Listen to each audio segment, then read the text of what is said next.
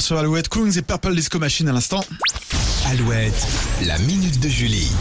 Et petit tour d'actualité musicale française ce jeudi, on démarre avec Amel Bent. Que fait Amel Bent avec Alicia Keys en costume d'époque pour Netflix Eh oui. C'est la question qu'on s'est tous posée après avoir découvert le sublime clip de If I Ain't Got You, revisité pour la nouvelle série de la plateforme, La Reine Charlotte. Dans cette série, d'autres chansons cultes sont reprises comme Hello de Beyoncé et I Will Always Love You de Whitney Houston. Alors pour fêter la sortie de la série dérivée des chroniques de Bridgerton, 70 musiciennes de couleur ont été réunies autour d'Alicia Keys ainsi que des artistes du monde entier. Et c'est Amel Bent qui a été choisie comme ambassadrice pour la France.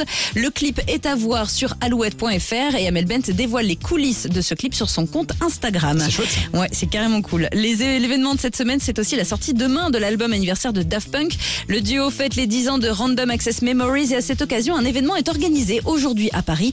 À 18h30, le Centre Pompidou va dévoiler l'un des neuf inédits de cet album, Infinity Repeating, et proposera des expériences sonores, cinématographiques et collectives.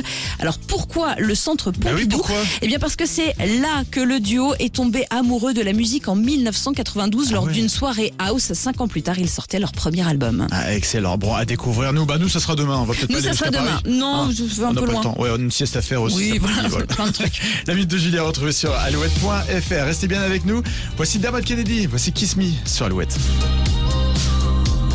You take a photo, eternalize this moment.